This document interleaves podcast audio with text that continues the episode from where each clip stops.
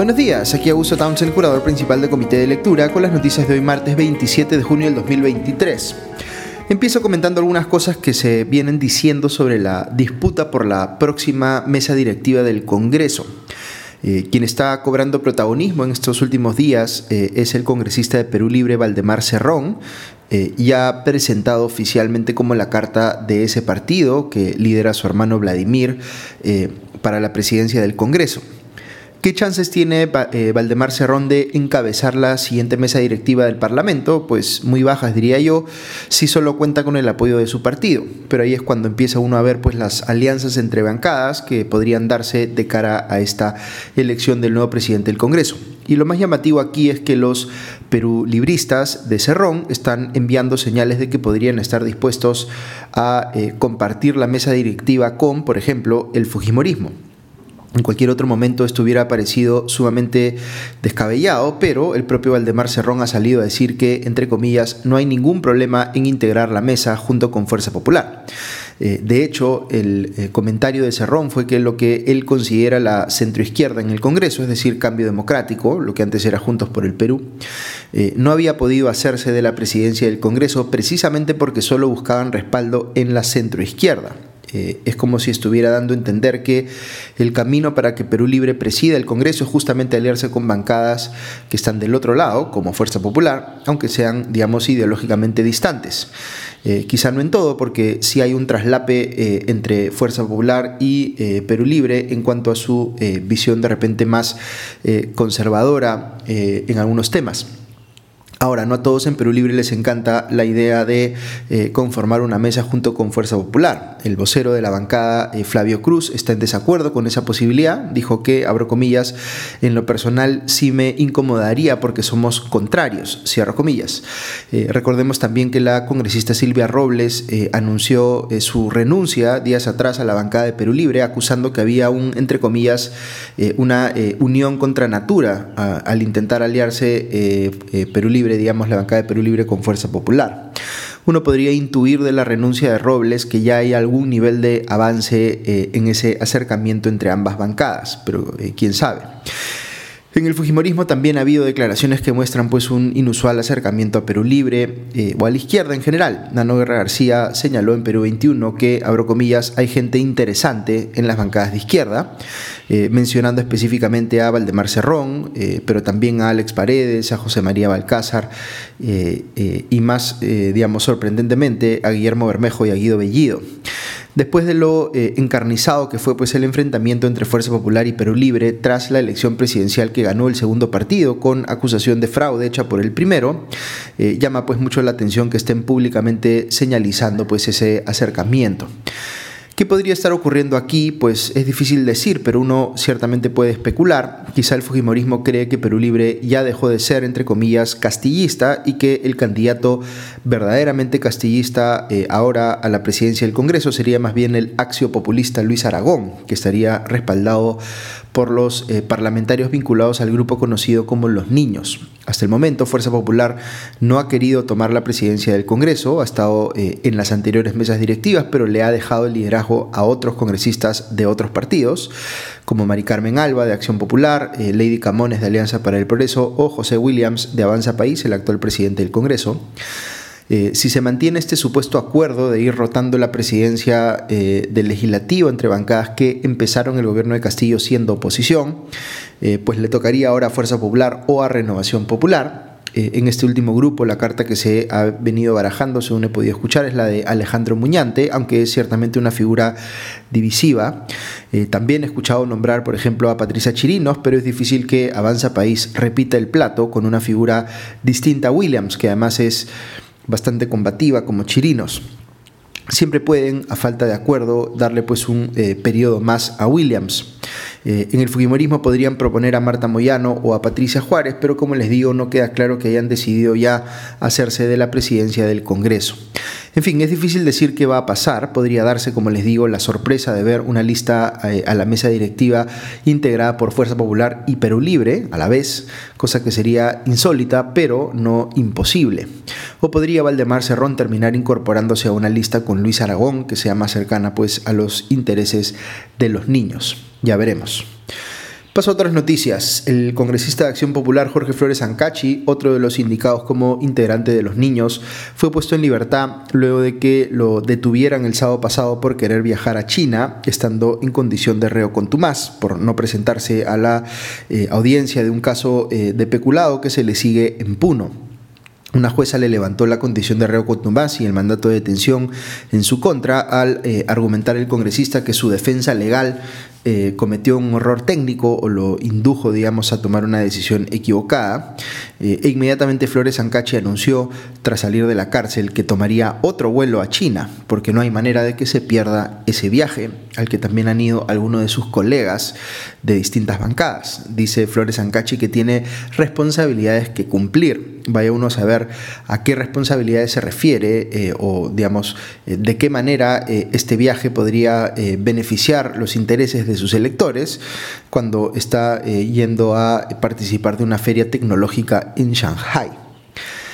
Sobre la polémica que se ha generado por el proyecto de ley que eh, busca eh, pasar el Congreso y que modifica la regulación de la colaboración eficaz, veo que la Procuraduría General del Estado le ha pedido al gobierno que observe esa iniciativa legislativa.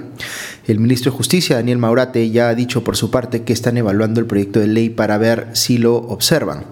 Eh, estamos eh, viendo de hacer un programa de comité de miércoles para explicar cuáles son las preocupaciones en torno a este proyecto de ley, pero en líneas generales hace más difícil el aprovechamiento de la figura de la colaboración eficaz porque reduce los plazos en los que ésta se puede validar. Eh, generando pues la posibilidad de que las colaboraciones se caigan porque no alcanza el tiempo para hacer todo lo que se tiene que hacer para formalizarlas. no establece diferencias según niveles de complejidad de los delitos, eh, e impide que una colaboración eficaz sirva como evidencia de lo afirmado en otra colaboración eficaz. Es decir, son distintos cambios que apuntan eh, a que las colaboraciones eficaces se caigan con más facilidad. Eh, ¿Por qué nos sorprende tal cosa? Porque hay muchos políticos y congresistas en funciones en problemas con la ley, precisamente por lo que se ha conocido a partir de colaboradores eficaces, lo que han dicho sobre ellos. De manera que uno puede interpretar que están proponiendo estos cambios pensando en que eh, sus propios casos se puedan ver beneficiados al quitarle dientes a la fiscalía. Hablando de la Procuraduría General del Estado, veo que se ha confirmado en segunda instancia el fallo que dispuso la reposición de Daniel Soria como Procurador General. Recordemos que a Soria, el entonces ministro de Justicia, eh, Aníbal Torres, en el gobierno de Pedro Castillo, eh, lo sacó de manera eh, irregular del cargo. Soria cuestionó tal remoción y la justicia finalmente le ha dado la razón ya en doble instancia. Sobre el caso del expresidente Alejandro Toledo, que ya está en territorio nacional, como sabemos, rindiendo cuentas a la justicia peruana, veo que las autoridades en Costa Rica le han confiscado 6.6 eh, millones de dólares que estarían vinculados al caso Ecoteva, que como recordarán tiene que ver con eh, cómo Toledo buscó recircular el dinero que recibió presuntamente como una coima de Odebrecht eh, eh, en una serie de empresas y negocios. Habría que preguntarle a los amigos de Toledo, la Universidad de Stanford, de dónde creen que el expresidente sacó esa cantidad de dinero. Un tema importante vinculado al sistema de justicia, veo que un gremio de jueces eh, de primera y segunda instancia, conocido como JUSDEM, ha emitido un comunicado instando a la Corte Suprema de Justicia a que se pronuncie sobre lo que implica eh, la inhabilitación de Zoraida Ábalos hecha por el Congreso en cuanto a la eh, autonomía funcional de los eh, operadores del sistema de justicia.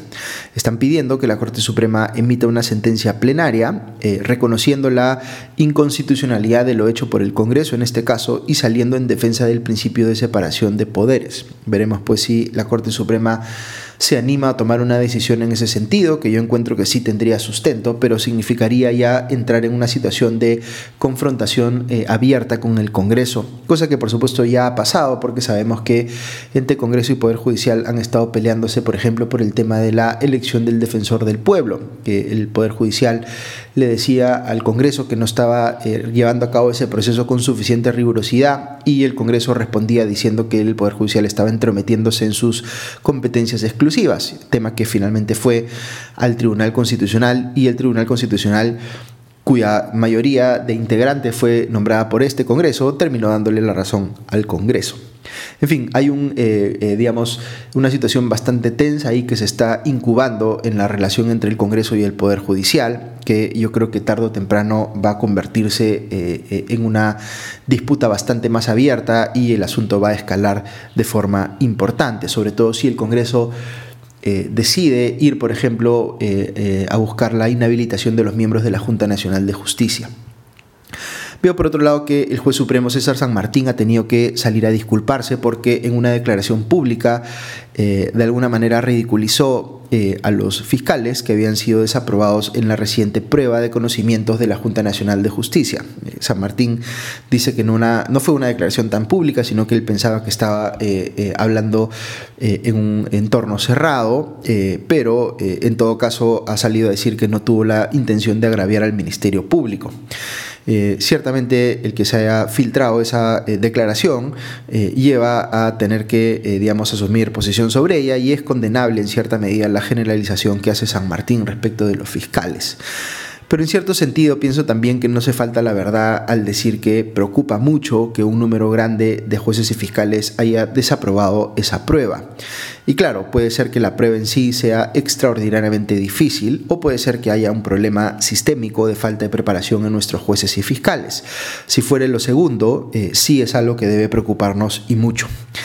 Eh, finalmente veo esta mañana un informe en el comercio que detalla la cantidad de reuniones y actividades oficiales que César Acuña, líder de Alianza para el Progreso, ha tenido con la presidenta Boluarte y con miembros del gobierno central. Eh, es interesante analizar esta evidencia para entender cuál es la relación política entre eh, Acuña y el gobierno de Boluarte. Algunos señalan que la presencia del ex congresista de APP, eh, César Vázquez, ahora como ministro de Salud, muestra un interés del partido de Acuña de participar en el gobierno o ser su eh, aliado político. Recordemos que Acuña ejerce hoy como gobernador regional de la Libertad. Eh, mi sensación es que su relación actual con Boluarte es más transaccional y relacionada con el cargo que tiene ahora. Él ofrece eh, apoyo político al gobierno y a cambio recibe acceso a los ministros y apoyo eh, puntual, digamos, del gobierno central para favorecer temas que a él le interesan como parte de su gestión como gobernador regional. De ahí que Acuña ya se haya reunido con 14 de los 19 ministros y que constantemente esté publicitando en sus redes sociales obras que estaría eh, supuestamente consiguiendo eh, para su región de sus tratativas con el gobierno central. Eh, otros gobernadores regionales ciertamente no tienen su misma suerte y no pueden reunirse así con tanta facilidad con los ministros. En muchos casos son recibidos por funcionarios ministeriales de menor jerarquía. la pregunta aquí es hasta cuándo Acuña va a sentir que le conviene estar cerca del gobierno de Dina Boluarte. Creo que va a llegar un punto a medida que nos acerquemos a las siguientes elecciones en el que va a preferir más bien deslindar y atacar políticamente al gobierno de Boluarte si eso lo posiciona mejor de cara a una eh, siguiente elección. Fíjense cómo es la política. Ahora Boluarte lo recibe Acuña con los brazos abiertos porque necesita su apoyo en el Congreso principalmente, pero sabe o podría intuir que eh, tarde o temprano Acuña se le va a voltear. Ok, eso es todo por hoy. Que tengan un buen día y ya nos escuchamos pronto. Adiós.